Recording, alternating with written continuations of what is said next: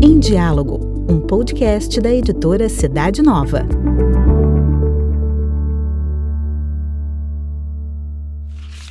Palavra de Vida.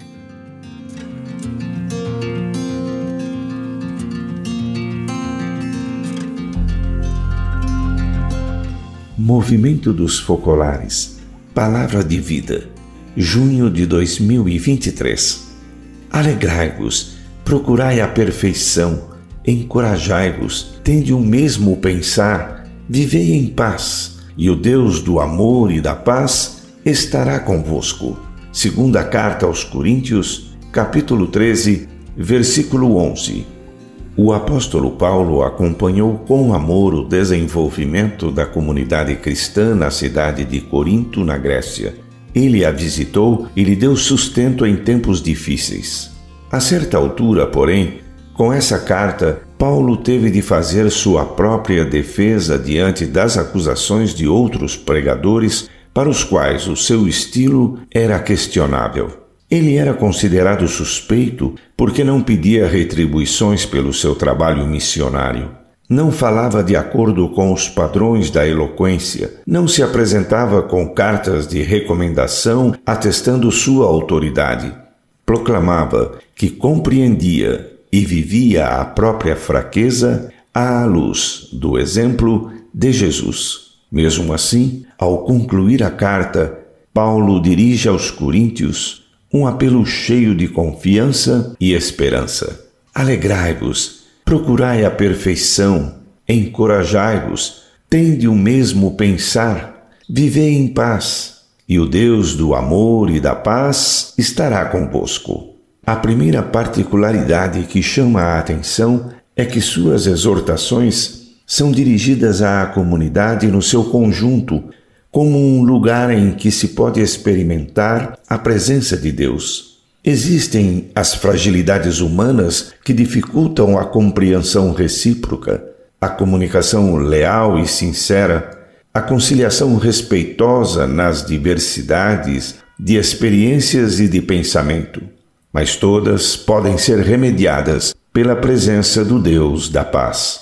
Paulo sugere alguns comportamentos concretos e coerentes com as exigências do Evangelho. Visar a realização do desígnio de Deus para todos e para cada um como irmãos e irmãs. Fazer circular o mesmo amor consolador de Deus que nós recebemos. Cuidar um dos outros, compartilhando as aspirações mais profundas acolher-se mutuamente, oferecendo e recebendo misericórdia e perdão, estimular a confiança e a escuta. São escolhas confiadas à nossa liberdade que às vezes exigem de nós a coragem de sermos sinal de contradição diante da mentalidade reinante.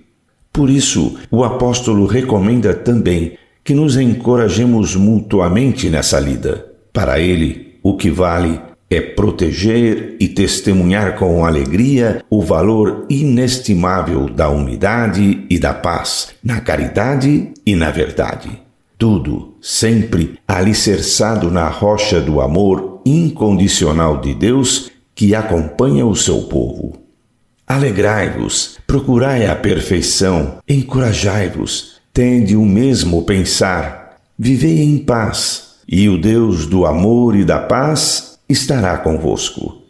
Para viver esta palavra de vida, também nós devemos olhar, como fez Paulo, para o exemplo e os sentimentos de Jesus, que veio trazer-nos uma paz que só Ele tem. É uma paz que, na verdade, não consiste só na ausência de guerras, de lutas, de divisões, de traumas. É plenitude de vida e de alegria é salvação integral da pessoa, é liberdade, é fraternidade no amor entre todos os povos. Mas o que fez Jesus para nos dar a sua paz? Ele pagou em primeira pessoa, ele se colocou no meio dos rivais, arcou com os ódios e as separações, derrubou os muros que separavam os povos. A construção da paz exige também de nós um amor forte, capaz de amar até mesmo aqueles que não retribuem. Capaz de perdoar, de superar a categoria do inimigo, capaz de amar a pátria alheia como a própria.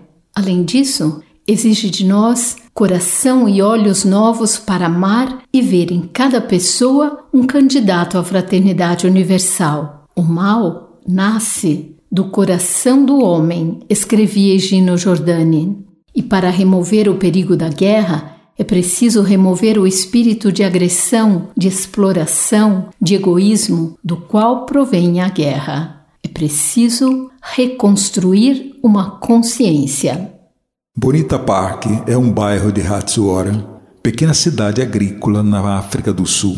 Ali, assim como no resto do país, persistem os efeitos herdados do regime do apartheid, sobretudo no âmbito da educação os resultados acadêmicos dos jovens pertencentes aos grupos negros e mestiços são muito inferiores aos dos outros grupos étnicos, com o consequente risco de marginalização social. O projeto The Bridge, a ponte, nasceu para criar uma mediação entre os diferentes grupos étnicos do bairro superando as distâncias e as diferenças culturais com a criação de um programa letivo no contraturno escolar e a abertura de um pequeno espaço comum como ponto de encontro entre culturas diferentes para crianças e adolescentes. A comunidade demonstra uma grande vontade de trabalhar em conjunto.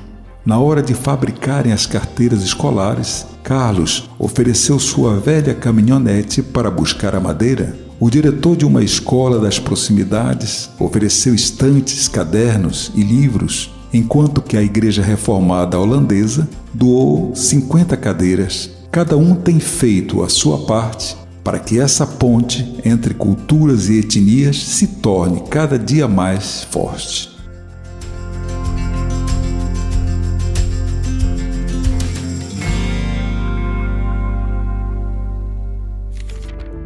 Você encontra o comentário mensal da Palavra de Vida na revista Cidade Nova. Para conhecer a revista e demais produtos da editora, basta acessar o site cidadenova.org.br.